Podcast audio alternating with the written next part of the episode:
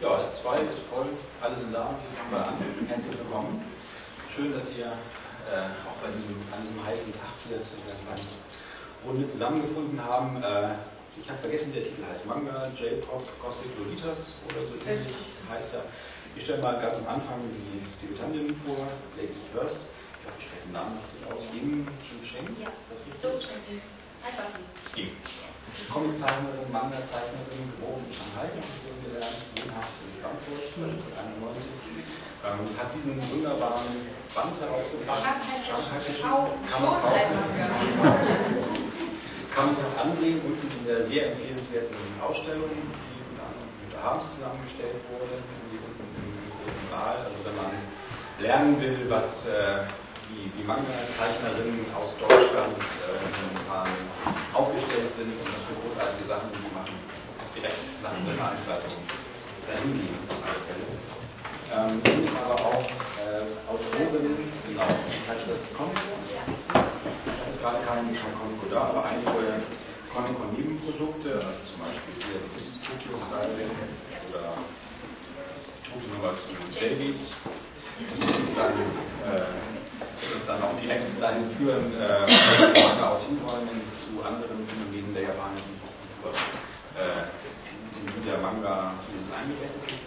Unser anderer Diskutanten, Lars Erbstößer, ganz äh, von mir aus auf der linken Seite ganz außen, ist äh, Herausgeber dieses Magazins, Manga-Szene, äh, auch schon seit langer Zeit dabei und einer der profundesten Kenner und Distributoren der japanischen Kultur im deutschsprachigen Raum. Bernhard Ulbeck, äh, leitet in Berlin den Laden Neo Tokyo, auch ein ganz ausgewiesener Experte und einer Mann, der uns hier äh, die japanischen serviert und die japanischen Comics und den J-Pop nach Deutschland bringt. Ähm, Wünsche kann ich später äußern. wird in Zeitungsartikeln über seinen Laden auch als der Szene-Papi bezeichnet wird sich gleich ausführlich vorstellen. Und ähm, neben uns, neben mir Kai Steffen Schwarz, Verlagsleiter des Manga-Programms, Leiter, Programmleiter, Programmleiter, Leiter des Manga-Programmes beim Carlsen Verlag, aber auch schon seit 1998 beim Carlsen Verlag, wenn ich richtig äh, im Bilde bin, ähm, schon auch zu franco-belgischen Zeiten da gewesen und jetzt einer der wichtigsten Leute für die Frage, welche Mangas kommen aus Japan nach Deutschland und warum eigentlich und warum kommen so viele andere Mangas nicht aus Japan nach Deutschland? Was wird es da von Kreisen in anderen Verlagen nicht alles tun? Ähm, mein Name ist Jens Balzer, ich bin Redakteur bei der Berliner Zeitung und komme schon sehr lange auf diesen Comic-Salon und habe in den letzten Jahren mit Interesse gesehen, wie man sich immer gewehrt hat in Erlangen gegen diese Manga. Also das war wirklich so, am Anfang wollte man davon gar nichts wissen, es durfte nicht vorkommen, es wurde halt immer dieses Universum gepflegt und dann begann man so ganz langsam das zu integrieren, dann wurde es ein Nebenschauplatz, der mit ein paar Straßen weiter eingerichtet, in einer alte Garage, in der dann so Anime-Filme liefen und dann ein paar Fensterens verteilt wurden. Das sah so ein bisschen aus, als sollte da irgendwie so ein Dämon werden auf so einem, auf so einem fernen Platz. Und dann wandelt es langsam, so vor zwei Jahren war das ja schon wieder so ein bisschen so in den, äh, mit dabei im Programm, auch die Idee, irgendwie einen Moritz-Preis für das haben wir damals auch noch nicht bekommen. Jetzt hat sich das langsam etabliert, also äh, nicht nur Tim und Stuppenfreunde, sondern auch Manga-Leser und Leserinnen sind irgendwie, äh, so war zumindest mein Eindruck, irgendwie diesmal ganz gut bedient von dem Salon. Darum die erste Frage, wie gefällt es dir in Erlangen?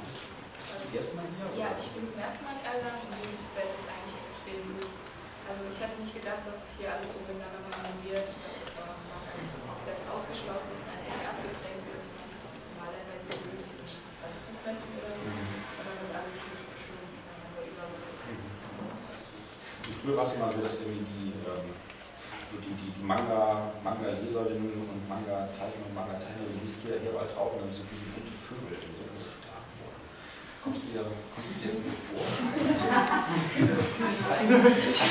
Hast du das Gefühl, dass du zu Also hier laufen ja auch genug andere bekleidete Leute rum, das freut mich auch, weil nicht unbedingt jetzt Cosplay ist in dem Sinne, wie ich es kenne, sondern auch Leute aus Star Wars oder halt andere Fantasiefiguren. Die Manga-Szene hat auch, glaube ich, zum ersten Mal einen Stand in diesem Jahr in Erlangen. Nein, zum jetzt eigentlich zum dritten Mal. Tatsächlich. warte, warte, ihr gar nicht mehr. Doch, 2002 hatten wir das erste Mal den Stand, also im dritten Jahr jetzt. Wobei jetzt natürlich äh, wir im Manga-Szene und Anime-Haus Comedy-Stand haben, sodass es etwas größer ist und dadurch, dass wir direkt im Eingangsbereich sind, wahrscheinlich eher auffallen. Mhm. Die letzten beiden Jahre waren wir eher hinter der Treppe. Mhm. Da, da, wo sich die Leute nicht so direkt hinverirren. Ähm, äh, in den letzten Jahren war es ja immer so, dass die, die Manga-Szene eigentlich in Erlangen als, als relevantes Unternehmen noch gar nicht mehr wahrgenommen hat. Also man ging erst auf die Frankfurter Buchmesse und dann eben jetzt natürlich ganz verstärkt auf die Leipziger Buchmesse. Man hatte eigentlich ein bisschen das Gefühl, dass irgendwie Erlangen überhaupt keine Rolle mehr spielen wird in Zukunft. Ähm, hat sich das jetzt mit diesem noch geändert? Ähm, jetzt, also aus Karlsruhe, ich kann ja sagen, sind, also Karlsruhe war schon hier, da habe ich noch irgendwie noch nicht mal gewusst, was Karlsruhe ist ungefähr. Ähm, nein, aber es, also wir sind ja kontinuierlich immer hier auf dem Salon und ähm, wir haben letzt, beim letzten Salon vor zwei Jahren ja auch ähm, äh, versucht, veranstaltungstechnisch was zu machen. Da gab es dann bei einer technische Probleme, was schade war, aber gut, das spielt jetzt nicht die Rolle. Also ich glaube generell äh, schon, ähm, dass das, das sieht so aus momentan, dass es hier einfach organisch weiter wächst, auch mit Manga. Und äh, es ist aber natürlich in keiner Weise zu vergleichen ähm, äh, Buchmesse in, in, Leipzig, wo sich das wirklich sehr stark entwickelt hat. Oder natürlich auch mit, äh, nicht zu vergessen, mit, äh, mit spezialisierten Conventions wie äh, der Animagic oder der Gonichi und anderen Veranstaltungen. Ähm, und das, also wenn man jetzt zum Beispiel schaut, wen wir als Zeichner zum Signieren da haben, wir haben für Erlangen schon noch einen Schwerpunkt auf den ähm, ja, westlichen Comics, wenn man so möchte, ähm, aber ähm, das, äh, wird man sehen, wie sich das auf diesem Salon und auch nächsten entwickelt. Aber es ist schlichtweg so, äh, der Erlanger Salon war ja auch immer so, das ist ja der große, die große Comic-Veranstaltung überhaupt. Und äh, äh, da ist es einfach so, dass ähm, natürlich in den vergangenen Jahren die anderen Veranstaltungen, die im Manga-Bereich da ziemlich haben, eben auch vor allem von der Masse der, der Leute da, Leipziger Hochmesse, haben natürlich Vielfaches äh, gewirkt. Und äh, ich denke, Problem für Verlage ist dann äh, letztlich auch immer so, es gibt eben irgendwann ein Werbebudget, man muss es irgendwie verteilen. Ich finde es sehr toll und äh, dass, äh, dass wir äh, auf jeden Fall auch, auch, hier sind, weil auch wir haben immer interne Diskussionen mit, wo können wir Schwerpunkte setzen. Ähm, ich kann es auch verstehen, dass äh, Kollegen von Tokyopop äh, aus ähm, Budgetgründen offenbar auch gesagt haben, sie hatten alles schon auf Plan, dass sie nicht in Erlangen sind. Ich finde es zwar schade, aber ich kann es auch verstehen. Ich denke aber, wenn alle gut äh, dann kann auch Erlangen, in Erlangen Manga künftig eine stärkere Rolle spielen. Was sind für dich die wichtigste Manga-Veranstaltung? Oder, oder sagen wir mal, die du am liebsten liest? Also früher war es definitiv die Magic. Mhm. Zwischendurch war es auch mal die Bodenkeim. So 2001 mit der ersten, 2002 die zweite, die fand ich ganz großartig. Kannst du sagen, was das für Messen sind? Weil ich glaube nicht alle sind Manga. Achso, das sind eigentlich dann nur Conventions, was Manga und Anime jetzt Hauptthema haben, die japanische Kultur und mit der Animation Und inzwischen gibt es aber so viele verschiedene Conventions im Jahr, zwei große eigentlich, also nur die Animation und die Konichi. Ja, also ähm, dieses Jahr findet der Animation in Bonn statt, mhm. haben sie von Koblenz aus verlegt nach Bonn. Und ich glaube, es tut der ganzen Sache einen ziemlichen Druck, weil die Leute nicht können, früher nach Koblenz zu fahren, sind jetzt nicht bereit nach Bonn zu fahren. Mhm. Es wird einfach kein Hotel geben, kein Fluggesellschaft. Ich denke dieses Jahr wird die Stärke einfach noch haben als zum Beispiel Kassel. Mhm. Die Jahre zuvor und die Halle wird aus allen Wegen. Wie viele Leute kommen da so hin? Wie ich das vorstellen? Zum Teil an der weiß ich nicht so genau. Also der, der Community haben sie gemeint, so 10.000 bis 12.000 Leute und ich denke, bei der Magic sollte man auch damit mhm. Aber da geht es dann nicht nur um japanische Comics oder um Manga? Ja, also es geht nicht nur um Manga und Anime an sich, sondern es geht auch um die japanische Kultur. Also es fängt an mit Film und Musik und Mode und alles, was ist. Das ist einer der, war auch einer der Impulse, diese, Diskussion zu veranstalten, weil ja ähm, auf der einen Seite, wer, wer es gestern gesehen hat, also die, äh, gestern als die Programmleiter der Manga-Verlage Auskunft gaben über das abgelaufene Jahr, die abgelaufenen zwei Jahre, den letzten Salon in Erlangen, wurde freundlich gesagt, dass der äh, Manga-Markt stabil ist, unfreundlich gesagt, dass er stagniert ähm, und dass die Verlage große Schwierigkeiten haben, weil sie alle der Meinung sind, irgendwie, dass der Markt übersättigt ist, was sie nicht daran hindert, natürlich immer noch weiter die neue Manga gemacht zu werden. Aber natürlich gibt es, äh, verdient man mit äh, weniger Geld mit sehr vielen Serien, wo sich dann das spannend so, ähm, so auszudifferenzieren. Also scheint so, also mir scheint es so als, als äh, externen Beobachter gewissermaßen, als sei da so eine gewisse Beruhigung oder Stagnation eingetreten in Mangelmarken. Auf der anderen Seite gibt es, wenn man diese motiviert, ganz viele Neugründungen in Independent-Verlagen, ganz viele Zeichner und Zeichnerinnen aus Deutschland, die sich jetzt hier aufgemacht haben. Und ähm, äh, es gibt eine ganz große Begeisterung für J-Pop-Konzerte. Und äh, das, äh, diese J-Pop-Konzerte in Berlin waren die unbeschreiblichsten Erlebnisse, die man überhaupt. Danach fielen sie irgendwie, danach fielen sie zu Hunderten, Zweihunderten in Ohnmacht äh, vor lauter Begeisterung über die Musik. Ähm, und der Mann, der uns darüber am besten Auskunft geben kann, ist äh, Kleiner Kolbeck, weil er der Laden Neo Tokyo, zu dem man gehört, seit zehn Jahren japanische Popkultur aller Art unterstützt. Wie hat die angefangen? Angefangen hat, also zum Zeitpunkt der vor zehn Jahren hat es ja am deutschen Markt noch nichts gegeben eigentlich. Weder Anime noch Manga. Also man war auf Importe angewiesen, entweder aus Amerika oder aus Japan direkt. Und äh, ja, das war der Grund die Gründung von Neo Tokyo. Und dann äh, hat sich das eben weiterentwickelt äh, über Soundtracks für den einzelnen Anime-Serien, also zu diesen Zeichentrickfilmen gibt es ja immer, machen die Japaner ganz tolle Soundtracks dazu. Und äh, ja, dann war so eine, auch von hier aus wieder die Weiterentwicklung Musik. Was gibt es sonst noch in Japan an Pop- oder Rockmusik? Erstens aus Eigeninteresse, weil man halt selber musikbegeistert ist. Oder auch äh, auf Kundenwünsche, dass sie sagen, Mensch, da wird's irgendwie, da gibt es so tolle Bands und so, könnt ihr da nichts besorgen, ihr habt doch da die Verbindungen. Und äh, so hat sich das praktisch entwickelt. Äh, dann sind wir auch 2003, Ende 2003 war es dann so, dass wir die ersten von GATT, das ist ein, ja, in Japan ein Superstar. Ja, aber hier kennt man ihn auch schon. Aber hier kennt man ihn inzwischen auch schon. Was macht, was macht dieser GATT für Musik? Ähm, eigentlich alles. Also er hat mal mit Pop angefangen und jetzt geht er halt so auf eine Rockwelle über. Also eigentlich alles. Sehr, sehr vielfältig, ja. Für alle was dabei. Und äh, da haben wir eben angefangen, dass wir die Alben von ihm so als äh, deutsche Editionen rausbringen zu einem günstigen Preis. Man muss jetzt dazu sagen, dass die japanischen CDs sehr teuer sind. Das ist für viele was kostet so eine CD? Hindernis, also man kann jetzt davon ausgehen, zwischen 30 und 35 Euro. Liegt jetzt daran, dass das Preisniveau in Japan wahnsinnig hoch ist. Also es ist nicht so, dass wir jetzt sagen, ja, wir finden es lustig, dass wir es so teuer machen, Nee, es ist in Japan ein viel höheres Preisniveau. Dann kommt natürlich äh, gut, äh, Zölle dazu und so und das macht es halt dann einfach den Preis nötig. Und äh, dann haben wir eben von dem angefangen, die Sachen günstiger anzubieten. War auch ist wahnsinnig gut angekommen. Und dann war der nächste Schritt, dass man eben sagt, okay, man kann auch, äh, man müsste eigentlich auch mal japanische Bands nach Deutschland bringen war ja auch ein großer Wunsch der, der ganzen Fans, die da auch immer wieder auf uns zugekommen sind. Ich war von Englisch, könnten noch mal ein Konzert geben und so. Und äh, bei uns haben sich da auch die entsprechenden Verbindungen in Japan ergeben.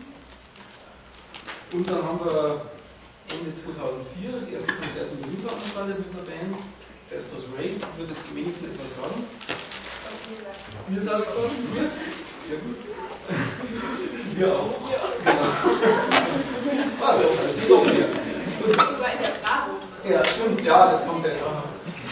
Und dann hat sie eben angefangen und da ist es so, dass halt dann auch Deutschland oder europaweit kann man sagen, äh, also wenn man jetzt so ein Konzert ankündigt, man muss da eigentlich gar nicht Werbung dafür machen.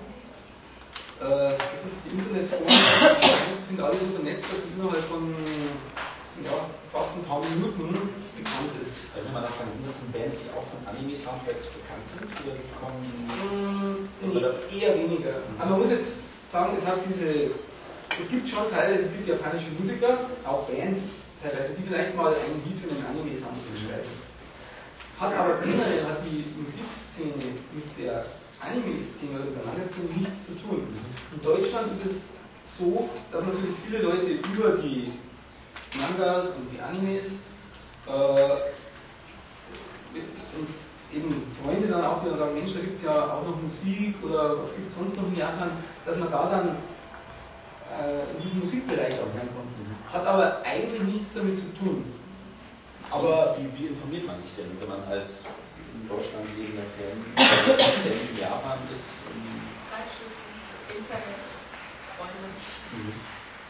Viel über, viel über das Internet. Ja, sehr extrem viel über das Internet. Also früher, wo die Zeitschriften noch nicht so darauf eingestellt waren, überhaupt irgendwas über J-Rock zu berichten, musste man wirklich alles aus dem Internet fischen. Mhm. Und dadurch sind auch einige Fehler und Missverständnisse aufgetaucht. Aber gab es denn im Internet dann eben früh schon nicht japanischsprachige Seiten zu dem Thema?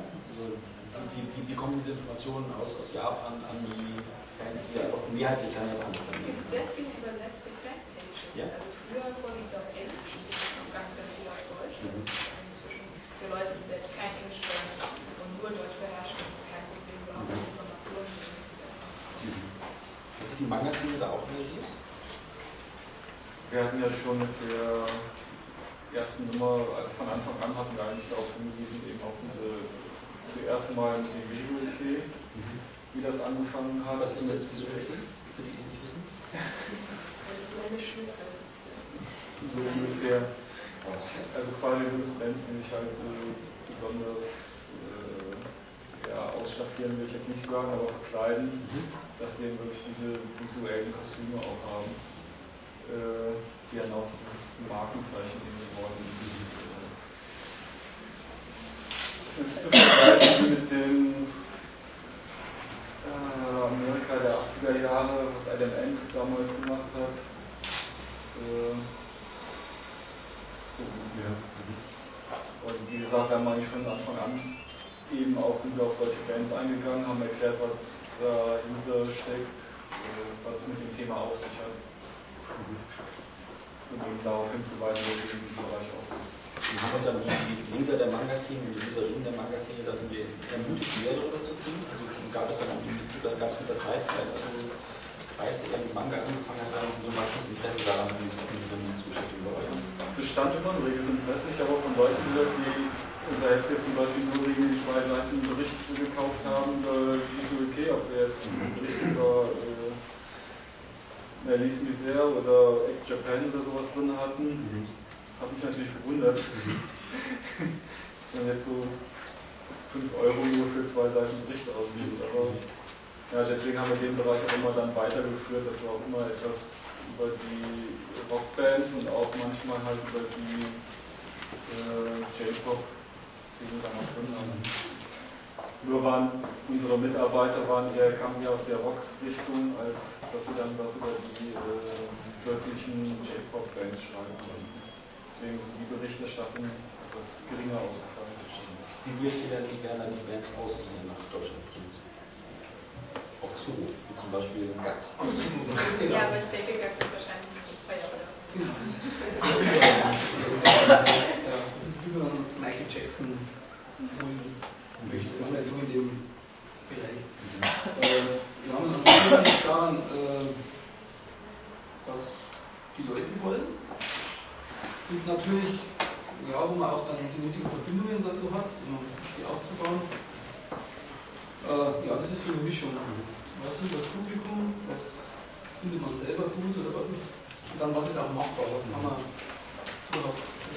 Also das erste, das erste Konzert, das ich von euch gesehen habe in Berlin letzt, jetzt, letztes Jahr 2005, die Rape war ja der totale Knaller dann. Also Ja, das war natürlich stand ja Corona. drauf. Ja. Es hätte niemals jemand gedacht, dass der. Das war echt. Also muss man jetzt dazu sagen, also Grey ist praktisch die Top ja, Visual K, wenn man das jetzt ein bisschen blöd gesagt, weil eigentlich möchten sie sich selber gar nicht mehr so da bezeichnen. Dieses Visual K kann man noch kurz sagen, das sagt praktisch aus, dass, sie, dass die Band sehr viel Wert auf Optik legen. Aber da gibt es in dem Bereich so viele verschiedene Stile, das kann man jetzt auch nicht sagen, die sind dann alle Gothic angehaucht oder Punkig oder Glamrock, also es ist eine Mixtur an allem, also da gibt es die verschiedensten Möglichkeiten. Und mit Musik kann man darauf auch nicht festlegen. Also Visual Case ist jetzt kein Musikstil. Da gibt es Bands, die da dazugehören, die können völlig unterschiedlich ausschauen und völlig unterschiedliche Musik machen. Also das ist nur so eine Bezeichnung für dieses visuelle. Kann man denn sagen, dass das diesen visuellen Einfluss, also wir haben gerade schon gehört, irgendwie also vielleicht Glamrock, 80er, 70er, 80er, das, dass die auch aus dem Manga kommt? Also gibt es da zusätzlich auf den Manga Hier liegt an allen, also die zum Teil im hat so Einflüsse aus dem Kabuki-Theater oder dem japanischen Rissen her. Und der ähm, It's Japan zum Beispiel hat sich damals ja an Rock und Kultur orientiert.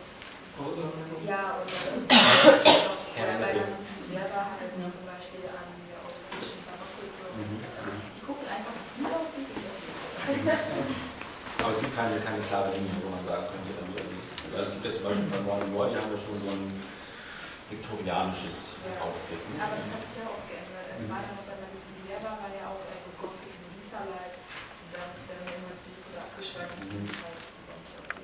Und das kommen wir gleich noch. Aber vielleicht erzähl doch erstmal, also dieses Konzert war. Ja. Also es ist so, also es ist praktisch die absolute Top-Band, wo alle, alle hin wollten und darauf gewartet haben. Und an den Tag, wo wir es dann bekannt gegeben haben, waren also innerhalb von drei Tagen, also ein Großteil der Karten war innerhalb von drei Tagen weg. Nur ich muss dazu sagen, ohne Werbung. Das war, hat sich praktisch nur in den Internetforen rumgesprochen, bei uns auf der Homepage. Und da war der Run war dermaßen groß. Und am Tag des Konzertes, das war, glaube ich, der heißeste Tag des Jahres fast, jetzt haben da viele Leute schon, äh, das waren jetzt also 3500 Leute in der Halle, in der Berliner Halle, und äh, die haben teilweise tagelang vorher schon vor der Halle gekämpft. Und dann war es so, dass es so heiß war, außen in der Halle überall, dass 250 Leute sind praktisch in Ohnmacht gefallen insgesamt.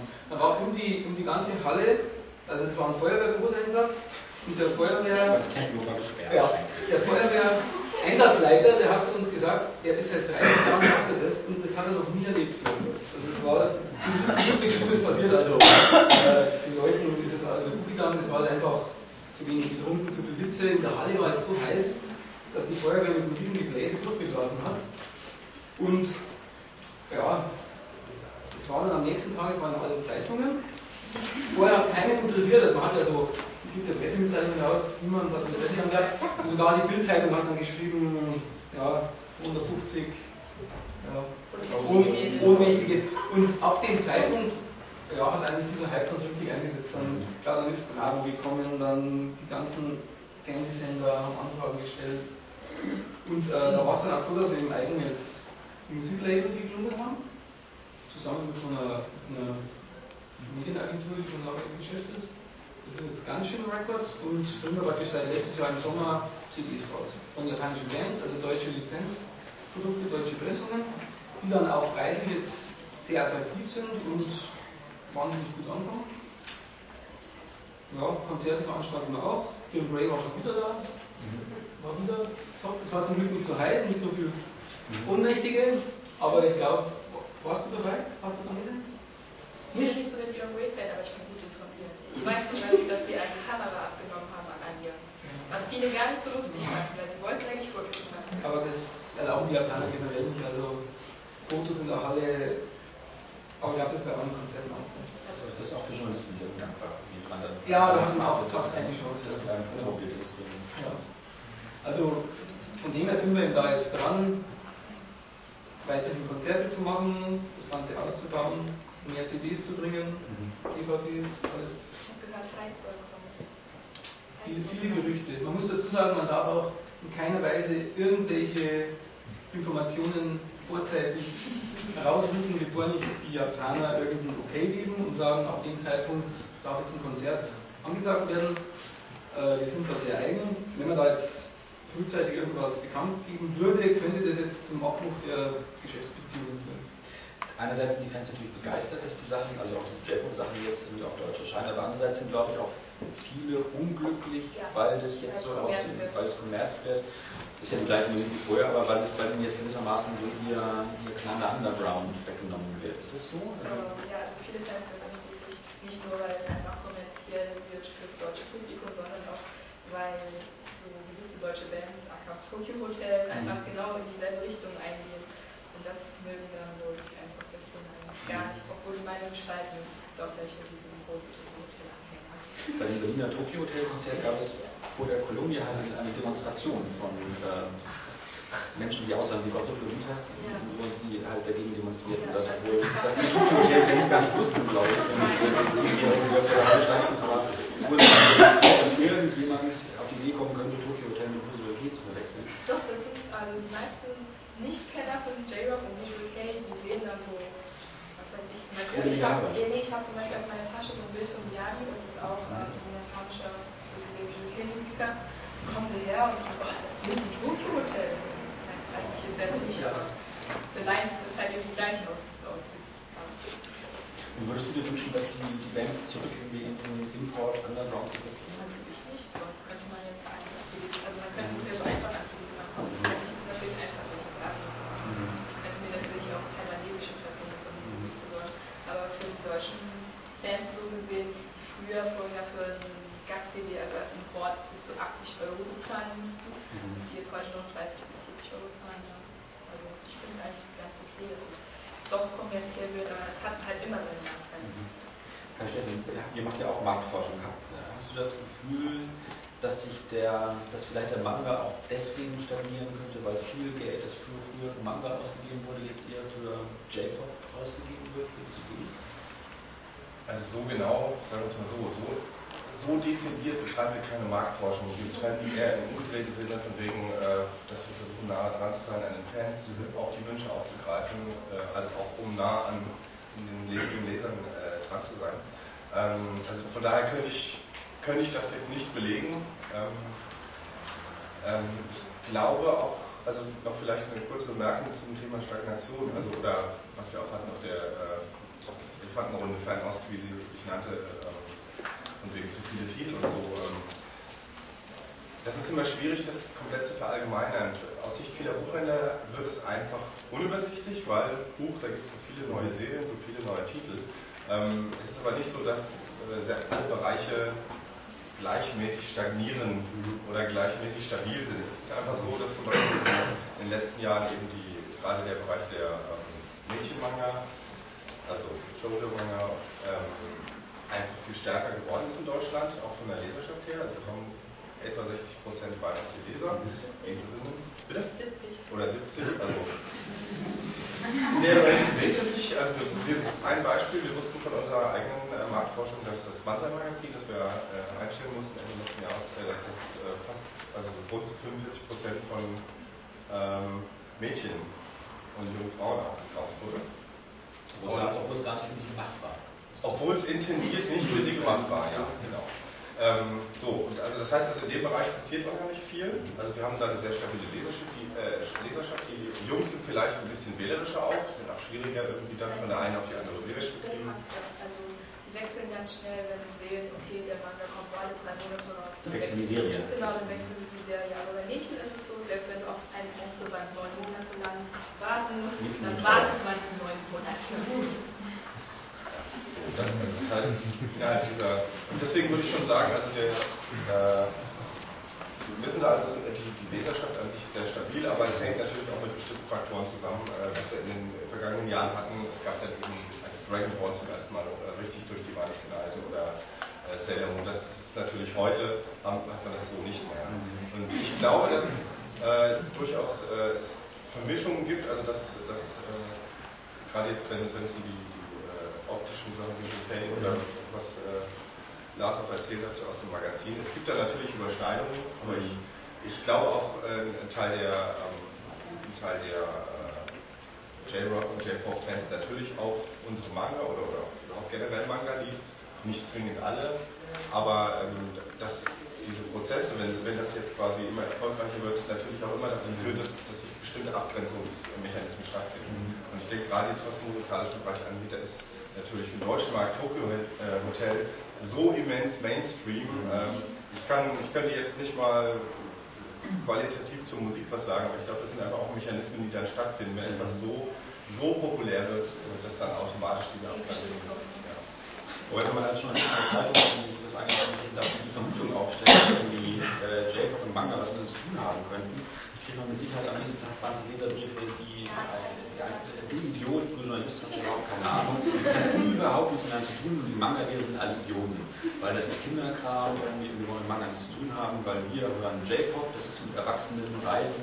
Von den Manga-Fans kommt da sowas wie, ja, die finden nicht alle total aggressiv, also jeder einzelne und sind Satanisten, oder? Ja, Weil sie halt irgendwie so so laufen. Kleine Kinder.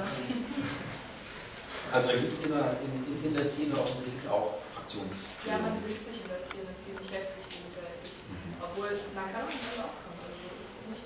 Das Problem ist einfach nur, ähm, ist, man spaltet sich dann irgendwie in, in zwei Gruppen, obwohl man gleich angefangen hat zu gehen. Meistens immer in Manga, Anime und in der Richtung mhm. angefangen findet man halt die, ähm, den UK oder den J-Rock entdeckt man sich und dann wird man halt und das das die.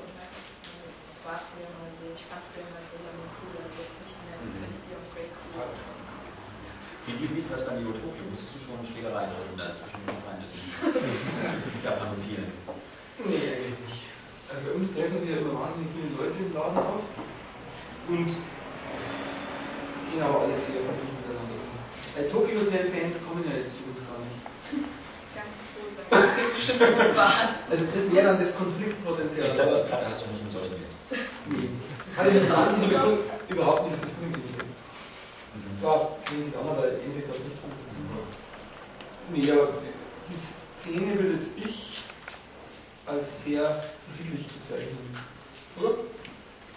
Das wäre so Flames überall. Ja, aber so insgesamt ist es eine sehr friedliche Szene.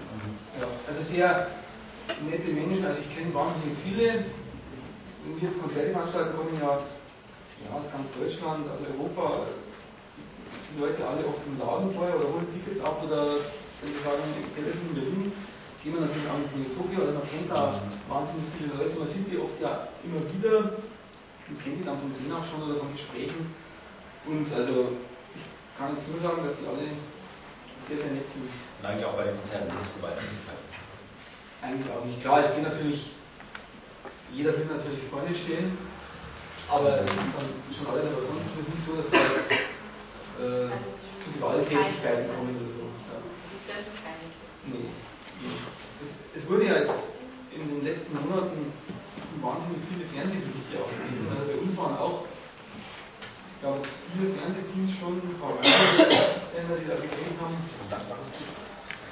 Ja, ja klar, dann der eine bringt was, dann kann der andere höchstens mit dem Thema auch was bringen. Und da ist es schon oft so, klar, je nachdem, mit, oder die suchen jemanden, den sie begleiten können, mit dem sie vielleicht sprechen können. Und ich glaube, die suchen auch absichtlich irgendwelche Klischees. Und, und teilweise ist es so, also die drehen, aber das wird überall sein, die drehen halt stundenlang stellen tausende Fragen und der Bericht ist halt dann drei, vier Minuten lang und dann kommen aber genau die schwachsinnigsten Äußerungen, werden dann gesendet. So arbeiten Journalisten immer.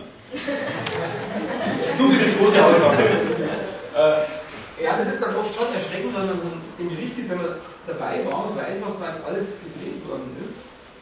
Und dann sieht man das und denkt, oh Gott, das ist genau dieser blöde Satz wirklich wahr. Da müsste doch für ein Magazin wie ein Magazin jetzt eigentlich der vornehmste Auftrag sein, dafür Aufklärung zu sorgen. Also wieso sind keine Satanisten und es ist nicht alles Quatsch, was die erzählen. Und vielleicht sind auch Manga dieser nicht alles nur Idioten. Ja, ist euch da eine Aufklärungspflicht.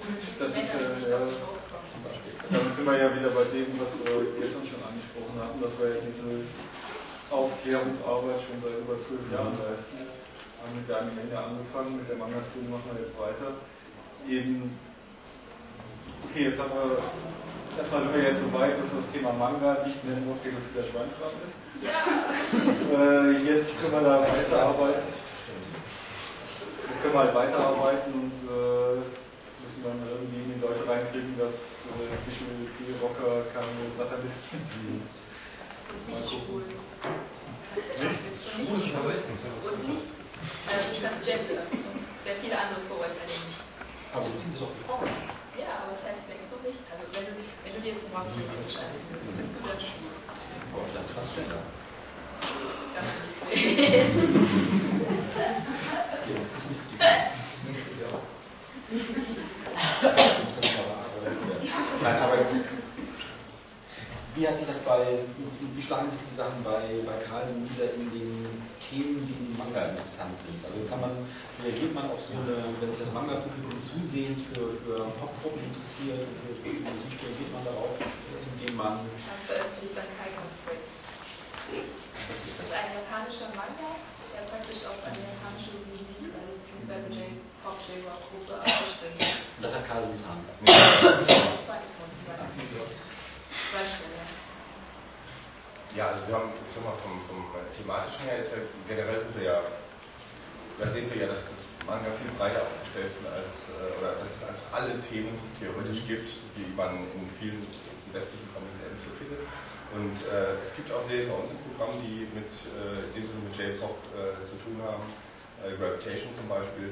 Ähm, aber es, aber es ist jetzt, äh, sagen wir mal so, es ist bisher jetzt nicht so, dass wir sagen, okay, jetzt äh, wir gucken mal, welche äh, J-Rock-Band könnte jetzt vermutlich im Herbst äh, in Deutschland äh, besonders gut ankommen und gibt es dazu Manga und springen her. Also so, so funktioniert das äh, dann auch nicht, gerade weil die, die ganzen Vorläufe, bis man an Lizenzverträge auch im Manga-Bereich kommt und die ganzen Genehmigungsgeschichten. Also ich, ich muss auch ehrlich schmunzeln, das, ist natürlich genau das Gleiche äh, im Musikbereich, wahrscheinlich im Manga-Bereich. Ähm, aber es ist natürlich schon so, dass wir, äh, dass wir generell versuchen, sehr stark drauf, oder soweit es eben geht, darauf zu achten, äh, was äh, die Fans für Titel von uns wünschen und eben auch versuchen, das umzubringen. Ja, also es, jetzt Beispiel schon Ei oder With Love, äh, wie es jetzt äh, genannt wird, ähm, Also damals, wo ich den Artikel über das Jaudi in Gakuen Heaven beschrieben habe, hätte ich nie gedacht, dass der Manga jemals auf Deutsch rauskommt. Also zwei Worte, schon ein Ei, ja, oder was ist das? Das ist Liebe zwischen uns, also Liebe bedeutet das wortwörtlich übersetzt und es ist sehr populär bei den weiblichen Leserinnen. Ist das dann auch nicht schwul, oder? Das ist dann wirklich absolut schwul. Aber es kommt ja gut an. Und die Und das, das, das ist irgendwie das, was momentan in diesem wachsenden Anbieter erfreut, das Genre. Ja, ne? Das- genau. ja, nee, Und und, geht voll also, auf unseren Schein. Nein, da wollte ich äh, auf jeden Fall auch nochmal darauf hinweisen, ähm, dass äh, wir den ersten Titel, äh, der in Deutschland in dem Z2. Bereich Z2 erschien, der ist reingenommen worden, weil wir so von den Fans Zuschriften. wurden. Und äh, wir haben gesagt, gut, okay, äh, so aus der damaligen äh, Sicht, ja, hart, komisches Genre, mhm, äh, ist ja interessant, aber es wird ja wahrscheinlich irgendwie so ein, so ein Nischenbereich, Nischenthema irgendwie sein. Und äh, es kam dann eben immer stärker äh, die Fragen, ja, dann kommt das bringt, das bringt Das das Deutsch. Und dann, Bombe. und dann war mehr so auch der Versuch, äh, zum Teil dann von uns im Forum und so zurückzufahren, ja, äh, Warum? warum? Ihr könnt ja nicht alle Japanisch, ihr wisst ja, da gibt es so vielleicht, ja, ja, genau deswegen wollen wir das ja haben. Also, so, und das, das ist wirklich eben, kann man sagen, das ist ein, ein Segment, das auf dem deutschen Markt sehr stark dadurch geprägt ist, weil die Fans das entsprechend wünschen. So. Und das hat, denke ich, vielleicht auch den Blick, oder öffnet alles, was an, an neuen Genres kommt, öffnet wiederum auch nochmal den Blick dafür, äh, was programmatisch möglich ist ähm, oder was, was sich vielleicht, ja, was auch vom, vom, Zeichnerischen her möglich ist. Was ist das Tolle an dem Buch? Also ja? Also am Beispiel Sexuell muss ich sagen, das war das Jahr noch ein bisschen älter, da war es halt noch so ein Tabuthema, aber nicht mehr so ganz gut, gut, gut. Inzwischen ist es mehr so ähm, ja, Fashion, einfach ein Trendthema. Mhm. Und ähm, nicht ich meine, für sie wenn queers Volk ja nicht für Elbow ist dann schon alles. Also es ist schon ein total gängiges Thema geworden, auch ein Genre für sich. Und es gibt so gesehen in den Genres schon da inzwischen auch sogar schon Subgenres und es ist einfach ein Lieblingsthema geworden. Es nur sexuell und inzwischen gibt es so viel, man kann gar nicht mehr drüber schauen. Mhm. Und was hat jetzt mit diesem Gothic Elitas auf sich, von dem alle reden? Was ist das? Das. Also es ist eigentlich eher, eher eine Lucy-Richtung, aber viele sehen darin auch irgendwie so Art Lebenssinn, und ähnliche Dinge. Also ich würde persönlich sagen, es ist eine logische Entwicklung. Mhm. Es ist, ja, es ist jetzt aber andere sehen es halt anders. Wie sieht das aus? Die kleiden sich dann halt so eher wie viktorianische Puppen. es- Also bei den Japanern hat es angefangen und die hatten dann anscheinend so Febel für europäische Kleider. Super das kennst du vielleicht. Auf der Bodenkarte wir diese Ausstellung. Das sind halt diese wunderschönen Puppen eben, die ganz charakteristische Gesichtszüge haben, so Lolita-like mit großen Augen, langen Wimpern und in Japan halt ganz trendy Lasterhaut, also so eben. Und goldene, äh, goldene Locken, ja. Also alles furchtbar niedlich mit ganz vielen Büschen und. Und Ich glaube auch die Mitbegründer waren halt die UK-Leute so gesehen, diese ähm, japanischen Musiker haben sich dann halt auch Lolitas gekleidet. Männer, Also ein Teil, ja, ein Teil Teil, der Band. ein Teil Das ist auch so ein Teil des Visual Case und dieses, dieser Gothic Lolita-Style, Genau. es einfach will. Beeinflussen lassen haben sie auch mit. Aber wenn ich bei dir Laden komme, sehen die eigentlich fast alle so aus inzwischen. Stimmt das einfach? Oder komme ich gerade beim Stammtisch? Ja. Man könnte, jetzt so sagen, viele orientieren sich, also viele J-Music-Fans oder Visual K-Fans orientieren sich vielleicht in ihrem in ihrer optischen Darbietung an diesem Gothic Lolita-Style. Also, wobei da auch alle möglichen Elemente dann gemischt werden, aber es ist schon so, dass das so ein Bereich ist, da gibt es auch so spezielle Zeitschriften dafür, die wir haben. Für Japanisch ist genau die Gothic Lolita Bible. Das ist die größte und das sind halt, äh, ja, alle möglichen Abbildungen von Leuten drin oder Firmen, die das anbieten, auch von, ja, dann Abbildungen von Gothic Lolita Bibles, wie die eben, wie die sich herrichten und so. Also eigentlich sehr interessant anzuschauen. Und da holen sich halt viele Leute dann hier ihre Ideen draus. Äh, und ja, das wird dann auch zum Beispiel jetzt, ist es nicht so, dass alle lange Röcke anhaben, wird dann viel mit Minirock kombiniert auch. Also diese Also, Rüschen, Rüschenkleidchen mit Minirock und dann sagen wir mal Stiefel, so im Stil der 70er, so richtige äh, Plateau. so Plateausohlen-Schuhe. Also da ist eigentlich im Einfallsreichtum äh, gibt es keine Grenzen gesetzt. Also man kann da alles machen. Viele schneidern auch selber. Also, Also wie schon gesagt, der ganze Trend kommt aus Japan und das sind Plateauschuhe so gesehen für die Mädels sehr Pflicht, weil sie nicht so groß sind. Warum sie das hier in Europa auch übernommen haben, verstehe ich nicht, weil hier sind die Mädels einfach nicht ganz aber Plateauschuhe schauen einfach gut aus. Ja,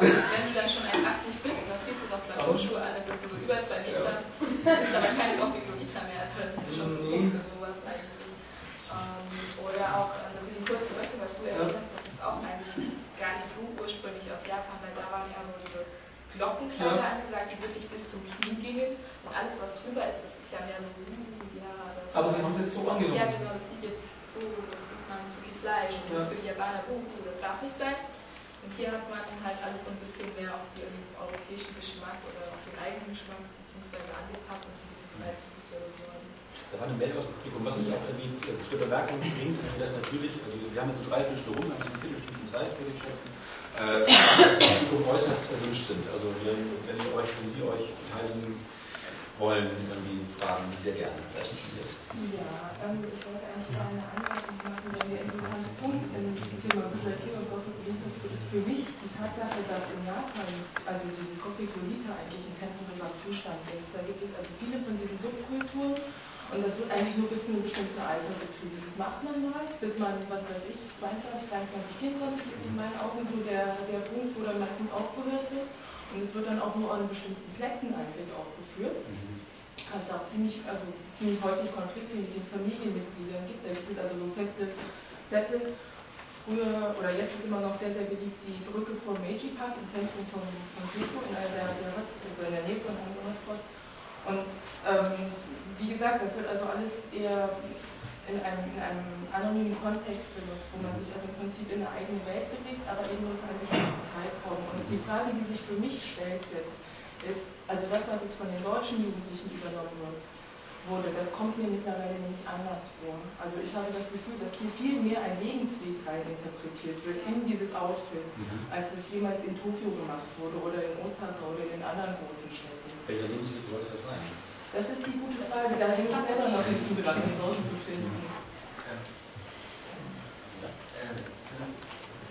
Wie? Ja. Ähm, die, äh, gerade diese Lebenswege, es könnte sein, dass ähm, die, ähm, das äh, Bürgerschaft aus Japan sind und dass sich gerade die ähm, europäische Gothic-Szene äh, sehr stark darauf ähm, gestürzt hat. Ähm, das man sieht es auch im August äh, äh, Ja.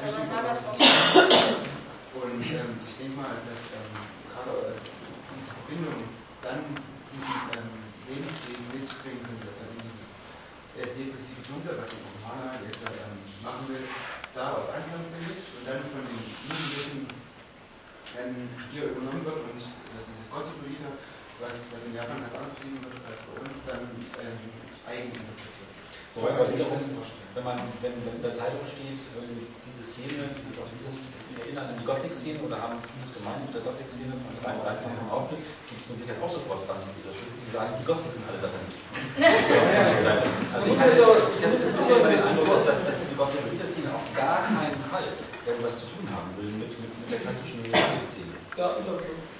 Da meldet sich Ja, Achso, ja. Ja, von der eine Gothic-Lolita.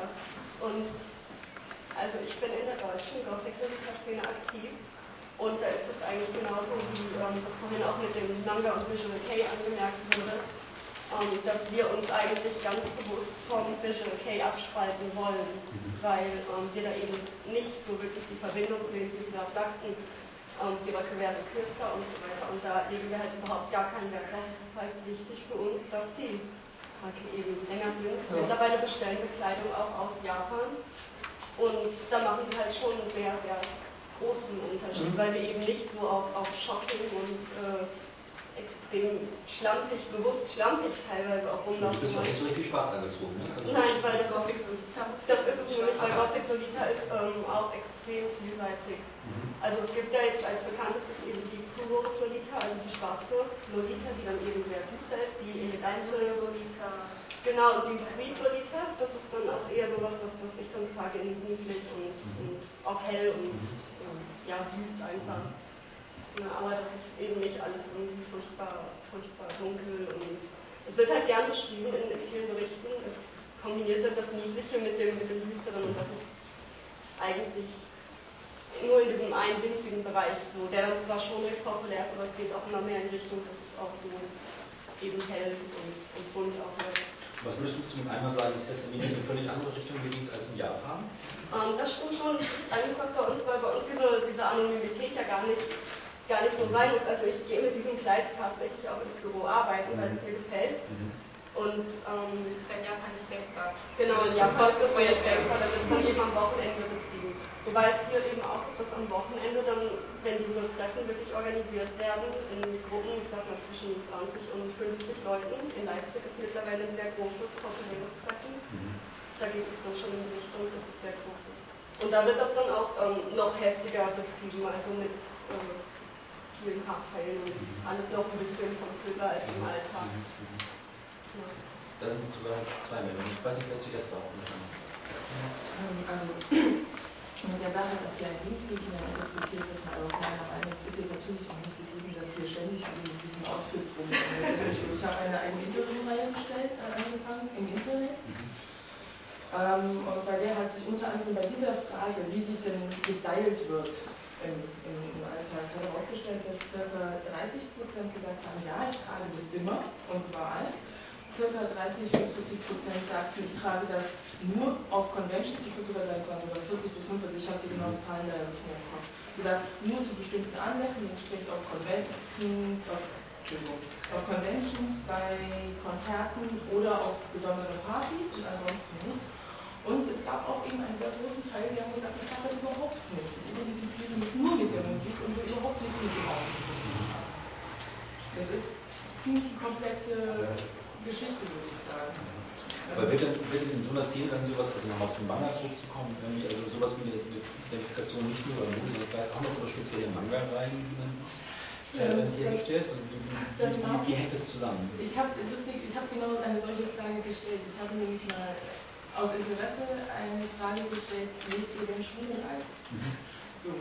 Und interessanterweise hat sich herausgestellt, dass tatsächlich 75 Prozent aller Befragten geantwortet haben, sie reden regelmäßig bis gelegentlich schon ein oder sogar ja, oh ja, ja, ist die, ist die härtere Variante, wo es um wirklich pornografische geht. Das sind aber dann meistens eher, ja, wo, wo Geschlechtsverkehr dargestellt wird, der ist aber dann meistens nicht öffentlich publiziert, sondern das wird dann über diverse äh, Subwege herangeholt. Nur eben, dass die Tatsache, ich habe das am Anfang auch wieder für Vorteil, Vorteil gehalten, aber dass tatsächlich die Leute offen geantwortet haben, ja, ich mache das. Das ist für mich einer der interessantesten Punkte an dieser Interviewreihe gewesen. Denn da muss es ja dann geben. Also es hängt schon alles zusammen, auch wenn man sich gerne davon entfernen würde, auch wenn sie sagen, Ja. ich möchte mit dem aufwachen. Ja, jetzt ja, ich tue es doch nicht. Nein, nein. Würde ich wieder ab. In mein, also, soweit ich bis jetzt gekommen bin, scheint es einfach nur dieses Ideal der Schonen zu sein, der schönen Jungen, weil die in beiden Medien herrschen. Also auf der einen Seite haben wir auf der, auf der Konzertbühne diejenigen, die sich eben herausputzen, die sich kostümieren, also sogar in Fleisch einstehen. Auf der anderen Seite haben wir aber das bezeichnete Ideal, das aufs Perfekteste an die eigene Vorstellung angepasst werden kann. Ja. Und das im Comicverlag nicht auch die Gedanken, vielleicht mal das Ideal an zu differenzieren und auch CDs auszubringen?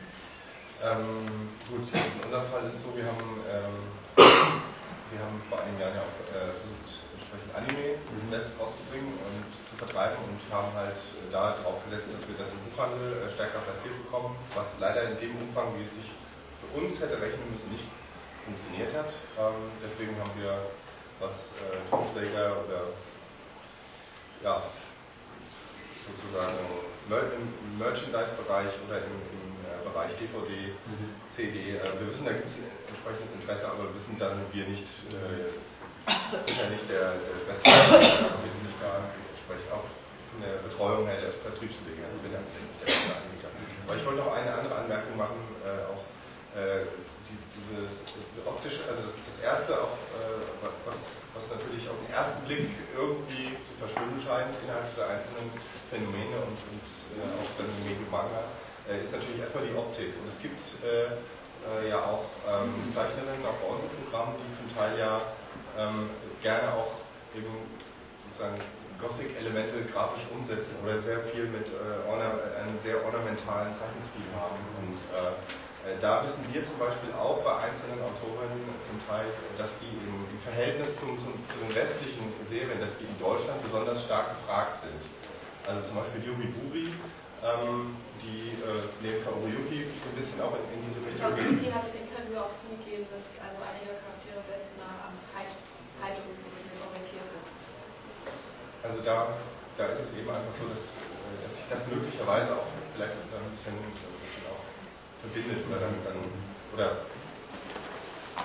ja, Ein gegenseitiger Einfluss, man, man kommt einfach nicht drum rum. Also wenn die Manga-Zeichnerin schon von einem J-Rock-Star inspiriert ist, man liest dann ihre Mangas, dann kommt man damit einfach in Kontakt. Und man kommt es gar nicht mal, das ist ja im Hip-Hop-Bereich so, dass man äh, im Idealfall halt in die CD hört und dann sich auch die entsprechenden Klamotten kauft. Aus der Professionalismus-Bereich ist es im Manga-Bereich auch so oder ist es im, im J-Pop-Bereich auch so? Also weil diese Gothic-Mode wurde doch, wenn ich richtig informiert bin, wesentlich auch von Mana von, von Wangwa mit Ja. entworfen. Also da gibt es doch so eine Verbindung zwischen Musik hören und sich in bestimmte Weise anziehen. Mhm.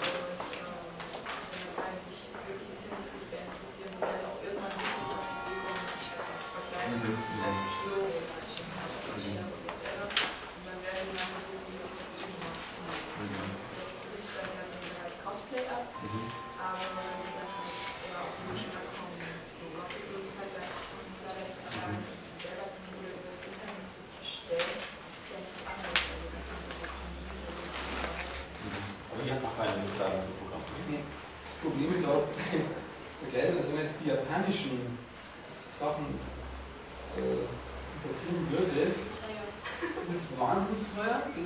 Ja, also Mana Sachen wird halt ein Kleid 400, 500 Euro kosten, sagen wir mal.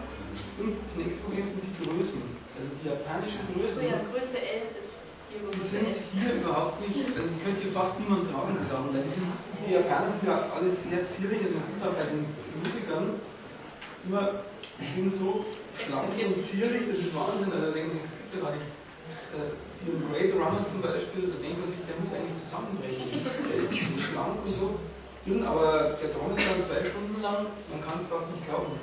Dementsprechend, ja, natürlich und man müsste da also völlig andere Größen schneidern lassen und es ist ja auch so, äh, wenn man jetzt ein, wenn man Bekleidung anbietet, äh, müsste man eigentlich eine ganz extra Linie fahren. Also ich kann jetzt nicht im, im Manga-Anime J-Rock-Laden äh, Gothic Lolita Kleidung noch irgendwie finde ich jetzt, das passt irgendwie ganz. Das passt auch. Nee, das passt. Müssten wir extra einen Laden haben und dann müssten wir aber auch so viele verschiedene Sachen wieder anbieten, weil es würde dann nicht jeder mit dem gleichen Kleid rumlaufen.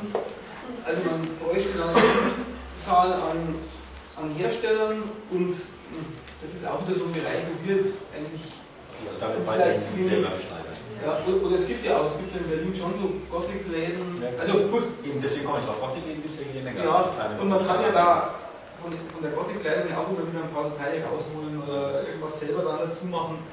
Und da muss man eigentlich in dem Bereich dann wieder schauen oder eben selber was im machen. Gegensatz zu der japanischen Szene ist die deutsche Szene sehr darauf bedacht, Sachen selbst zu machen.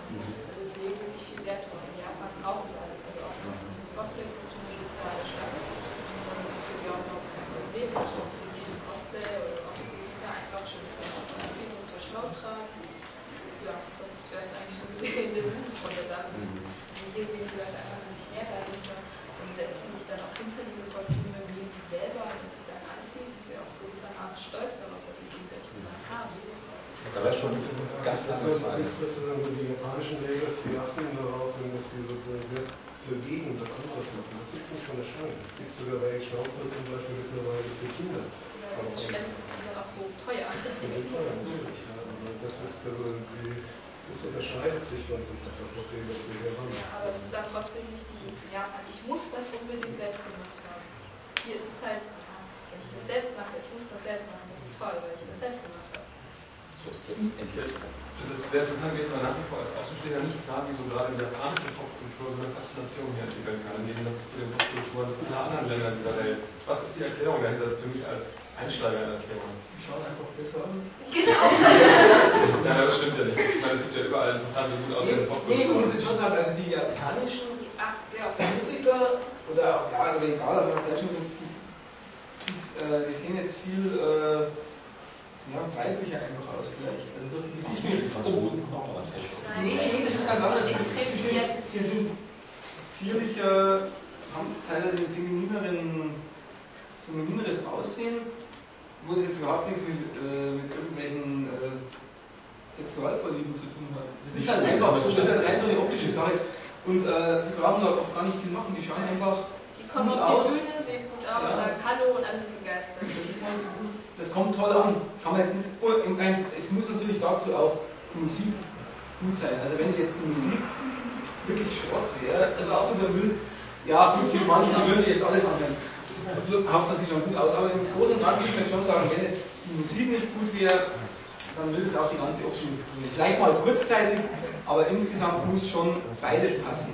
Aber da passt halt beides und es ist dann eine tolle Mischung und Ich finde es aber trotzdem, also zu, zu den erstaunlichsten Eindrücken für den Außenstehenden, zum Beispiel bei, bei diesem Beyond Grey Konzert gehört, dass irgendwie, mh, dass ja doch also sehr viele Mädchen im Publikum waren, also auch sehr viele jüngere Mädchen, die halt auch irgendwie alle so, so sehr halt so grazil, irgendwie feminin und irgendwie gekleidet waren. Und die hören sich dann aber mit großer Begeisterung wirklich kräftige Mittel an. Die würden ja also, und es gibt ja auch irgendwie diese, also bei, bei, bei Morning War es, glaube ich, in Berlin so, dass du dann irgendwie so ein Gothic Lolita jetzt auf den Hochschulen dann irgendwie auf den Sitzen so herzubängen. Ja, aber es gibt, es gibt, es ist schon augenkundig, dass es da, also man denkt, die würden sich wahrscheinlich diese Art von Musik von der westlichen Band auf keinen Fall anhören. Das ist schon, nur Ja? ist die westliche Band für sie uninteressant. Weil sie Einfach nicht, visuell gesehen. ja, Die Optik muss stimmen und dann ist Musik. Deswegen heißt sie Visual K. okay. Dann war es die Frage. Ja, ich wollte noch mal was zu, den, ähm, zu der Kleidung sagen, die ja nicht importiert wird von deutschen Läden. Nein, jetzt nicht. Und ähm, wie gesagt, die ist sehr teuer, was eben auch dann zur Folge hat, dass gerade ältere Mädchen, so um die 20 herum, Gothic Lolita sind, die sich eben dann die teure Kleidung leisten können, weil sie vielleicht schon arbeiten. Und da haben jetzt aber deutsche Fans eben, sind drauf angesprungen und bieten jetzt eben auch schon in kleinen Labels, die dann gegründet werden, Gothic und Visual K, also Gothic und Visual K Mode, das Ähm, so, genau, das ist nämlich jetzt ein Bereich, der gerade groß im Kommen ist, dass Leute, die eben begabter sind, dann irgendwie entweder Accessoires oder direkt ganze Kleider und Outfits ähm, zum Verkauf anbieten, die dann etwas günstiger sind, sodass vielleicht eben auch Jüngere da können. Also Donnerwerbung. Es gibt ja noch eBay. Ja, Weißt du, Wobei- da war es dann aber auch auf Maß gefärbt. Auf Maß ich auch, wenn ich weiß nicht. Ja, also das äh, hört sich jetzt ja für mich alles schon nach einer sehr oberflächlichen Geschichte an. Also man hört ja die ganze Zeit, die schauen gut aus. Ähm, das größte Problem scheint zu sein, woher, woher kriegt man das Geld für die tollen Kostüme. Ähm, Also Japan kommt man ist damit sozusagen klar, dass da scheinbar, also ich bin ja jetzt oft nicht in der Szene, dass da scheinbar nichts dahinter steht, also keine Umgebung wie Punk oder sowas, dann irgendwas im Tisch macht. Nein, ähm, in Japan ist es so, dass, wie ich schon gesagt habe, die Kleider auch dort sehr teuer sind. Extrem dieses Mana-Label, von dem er erzählt hat. Die Mädchen, die dort zur Schule gehen, ähm, prostituieren sich, sich solche Dinge leisten zu können. Also entweder kaufen sie eine Louis Vuitton-Tasche, teures Make-up oder halt so Mana Gothic Vita-Kleid. Wie die Mädchen das hierzulande machen, kann ich auch nicht genau sagen. Auch wenn sie selbst nähen, das ist natürlich noch die günstigste Methode, aber wenn man so gesehen handtechnisch gar nicht begabt ist, muss es dann mit Freundin anfertigen lassen, wäre es natürlich eine Alternative. Oder halt übers Internet bestellen, aber dazu braucht man eben das Geld. Und woher die das Geld nehmen, das kann ich Wobei, gut, aber ich würde trotzdem nochmal gerne kriegen auf diese, äh, auf diese Inhaltsgeschichte. Also Also, dieser Nebenzweck Gothic Lite, das packt man am besten an Gothic Lite. Ähm, ich weiß bis jetzt eben von den älteren Mädchen in meiner Gruppe, beziehungsweise wir tauschen uns ja auch im Internet sehr stark aus, auch in internationalen Communities. Und ähm, es wird halt schon sehr äh, viel Wert darauf gelegt, dass es, dass es gut ausschaut und dass es passt. Vor allem eben, dass man das Hobby auch ernst nimmt. Aber ich kenne es jetzt von vielen, dass eben auch dahinter steht, so ein bisschen gegen gegen diese, diese Mode anzuhalten, dass äh, 11- bis 12-jährige Mädchen mit Bauch frei bis hier oben rumlaufen, die Hose irgendwo an den Hüften sitzen. Und dagegen gehen wir tatsächlich auch ein bisschen vor, weil Gothic Lolita ist einfach ähm, trotz des Lolitas im Namen ähm, ist es eben hochgeschlossen und ja, die Röcke eben knielang, Knochen, Rüschen, Unterhöschen bis zu den Knien runter. Ähm, die Schuhe ja meistens auch hoch.